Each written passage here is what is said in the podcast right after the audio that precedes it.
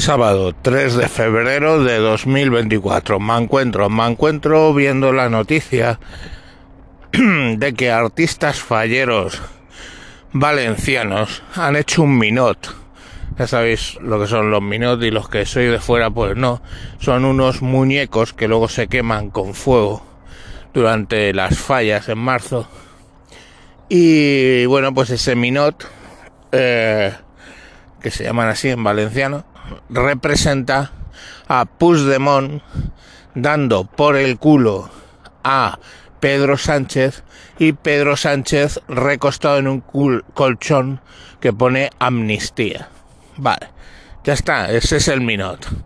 Hay que entender eh, que los minots siempre son de crítica social y o política y que eh, en general, eso sí que lo más o menos respetan. Los hay de derecha, los hay de izquierdas, es crítica política en general. Y te puedes encontrar, pues bueno, eh, dando uno por el culo a otro, pues hemos visto incluso del rey y la reina, o sea que no nos podemos escandalizar, son así. O sí nos tenemos que escandalizar, porque para eso son para tratar de escandalizarte con crítica política, lo que podría ser, mm, salva Dios sea la parte, eh, lo que hago yo en el podcast. Pero, pero estos señores que, que bueno, pues lo han hecho y ya está. Y ya sabéis como los que sí que sois de aquí, los minots, pues son bastante realistas, ¿no? Un poco caricaturescos, pero se reconoce a los personajes. Bueno, pues joder, Houston, tenemos un problema. En la calle Ferraz dicen, Houston, tenemos un problema. Están enculando a Pedro primero el felón. ¿Qué hacemos? ¿Qué hacemos? ¿Cómo podemos dar la vuelta a esto? Emergencia, emergencia. Uh, uh, uh. Bueno, pues ha venido a salvarles, lógicamente, el colectivo LGTBI. Este colectivo le debe mucho al este colectivo le debe mucho al PSOE y bueno, pues por ese motivo eh, tienen que salir a salvarle, se supone, ¿no? Para seguir teniendo alguna prebenda.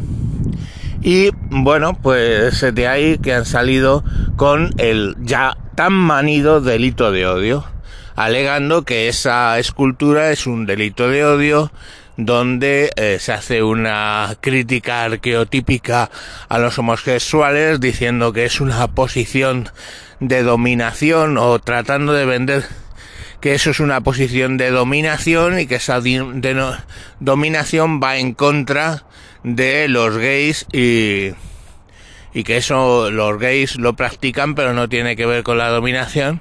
Mira, voy a hablar un poco de vida sexual.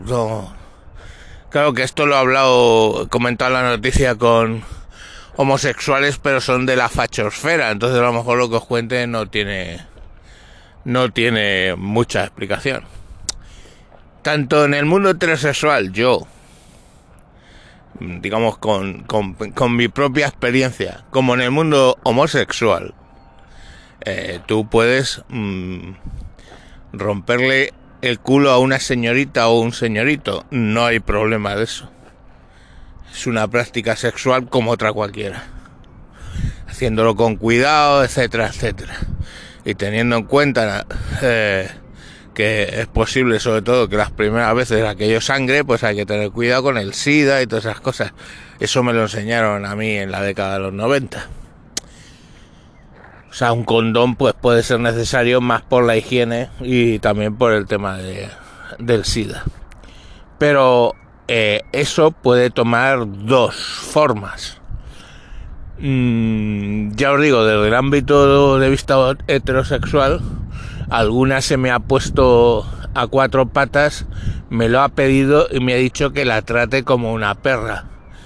Que bueno, pues puede ser ella quiere que la trate como una perra.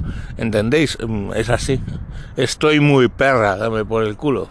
Eso me ha pasado, afortunadamente. Señores, esas cosas pasan. Y hablándolo con gays de la fachosfera, bueno, en concreto con dos, me dicen que lógicamente pues también en el sexo homosexual, esa dominación, pues le puede gustar. Eh, que hay personas que lo hacen con normalidad porque patata.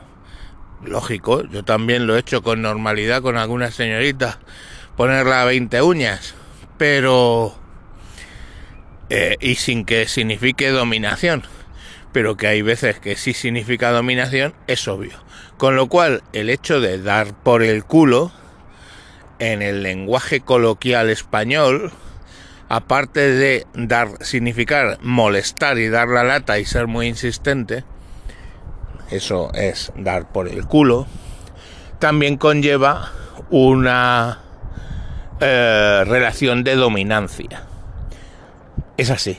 Dominancia que, insisto, es real, tanto en hombres con mujeres como en hombres entre ellos. Hay ocasiones que lo que te piden es ser dominado o dominada. Entonces, eh, eh, no, es una relación, no es una cuestión de que lo veamos mal o que sea peyorativo. No, que si te lo piden, pues ahí está. Ahora, en el caso de del felón, eh, es, es, es enculamiento consentido, ser dominancia pedida. Me parece que sí, es obvio. O sea, el felón está pidiendo y entregando el culo literalmente a Puigdemont a cambio de mantenerse en el poder. Es así. O sea, yo me imagino, mi mente calenturienta me imagino a el felón diciéndole a Pucci, hazme tu putita. Cosa que, ya os digo que he tenido la fortuna o, o la desgracia, como queréis decir, que alguna mujer sí que me lo ha dicho. Literalmente. Y como os digo, pues estos gays de la fachosfera también me dicen que mm, ocasionalmente, pues eso, mm, sí, ser tratado con dominancia a veces les pone. Entonces, bueno, pues es el felón diciéndole a Pucci, hazme tu putita. Pues bien, listo, no problema. Entonces, a mí lo que me hace gracia de toda esta historia es que tengan que tirar del muy manido delito de odio. Y que coste que cuando lo pienso ya no me hace tanta gracia, porque fijaros que hay ahora mismo eh, temas de juicios, un juicio contra un tuitero simplemente por decir que el, los extranjeros lo que en realidad nos están haciendo es invadirnos.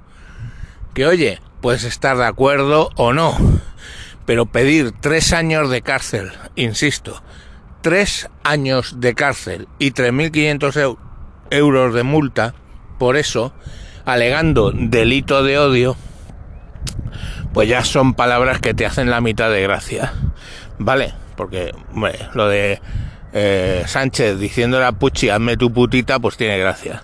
Esto ya no tiene gracia. No tiene ninguna gracia.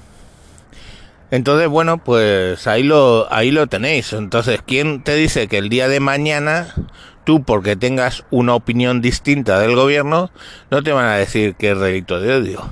Imaginaros que yo no estoy de acuerdo con lo que Marlaska hace en el Ministerio del Interior. Simplemente no estoy de acuerdo.